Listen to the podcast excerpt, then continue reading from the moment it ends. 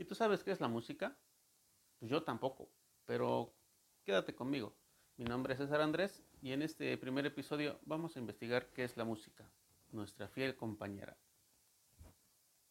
Déjame recordarte que si no te has suscrito, suscríbete, regálame un like, comparte esta página y activa todas las notificaciones.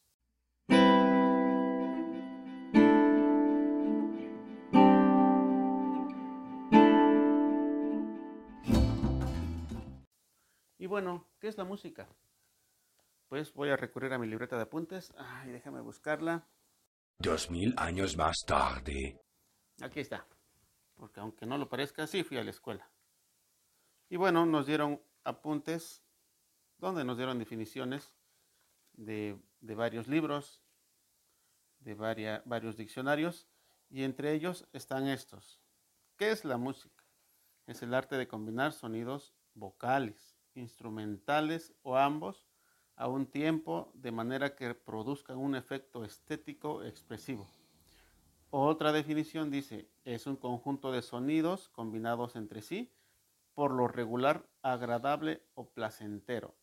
Y otra más dice que es la combinación coherente de sonidos y silencios y bla, bla, bla, bla. Ya me aburrí.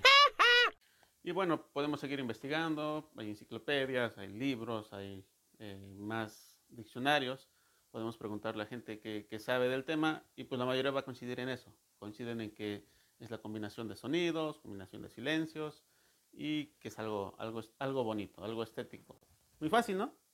Pero como soy bien chismoso y metiche, quiero ir más allá. Si la música son sonidos organizados, bueno, ¿qué es el sonido? Y aquí, apreciable espectador, es donde la cosa se va a poner muy interesante.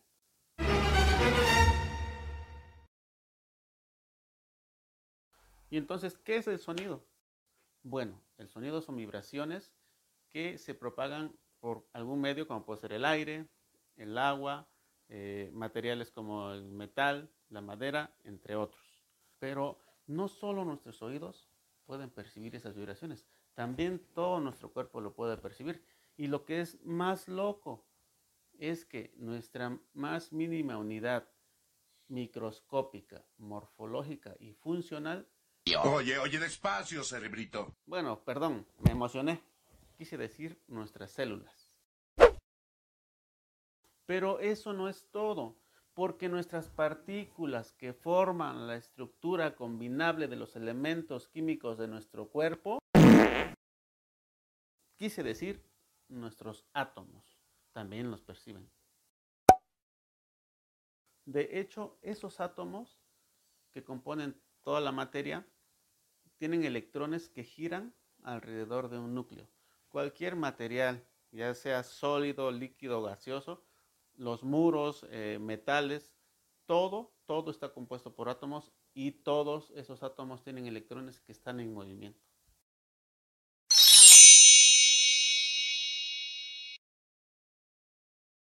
No hay nada quieto. Solo que como son muy pequeños, pues no los percibimos. Qué loco, ¿no? Pero así es. De hecho, por eso la música nos puede afectar mucho, nos puede cambiar el estado de ánimo. Y lo sentimos en lo más profundo de nuestro ser.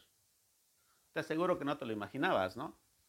Y aún más, porque con todo esto hay investigadores que están estudiando cómo usar la música para el tratamiento de algunas enfermedades. Un ejemplo muy claro de cómo las vibraciones nos afectan es el lenguaje oral. Las palabras que usamos en cualquier lengua, en cualquier idioma, esas palabras son vibraciones que nos afectan.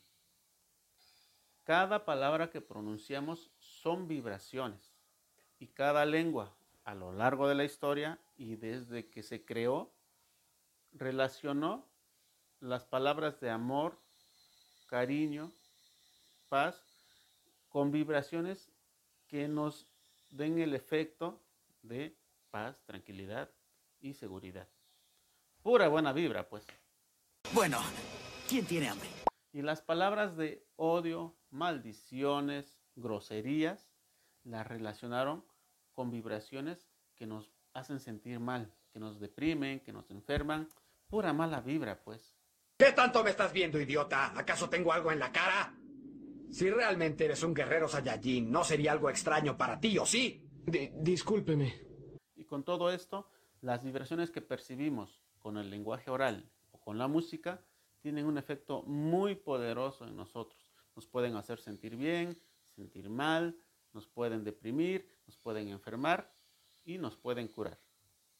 Así que pon atención a las vibraciones que te causan las palabras que te, que te digan. Porque sí o no, luego reconoces cuando tu papá o tu mamá están enojados, ¿no? Simplemente con hablarte o con decir tu nombre, te das cuenta de que están enojados y a correr.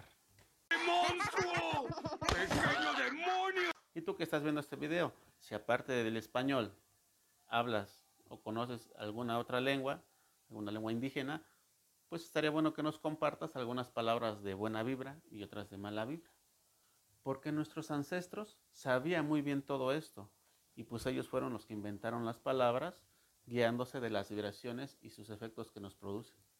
Si quieres saber más de esto y quieres eh, ver cómo afecta la palabra, el lenguaje oral y la música, busca a Masaru Emoto.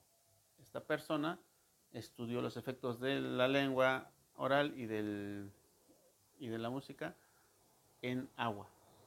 Él lo que hacía era que tenía dos recipientes de agua, a uno lo exponía a palabras de amor y a otro lo, lo exponía a palabras de odio.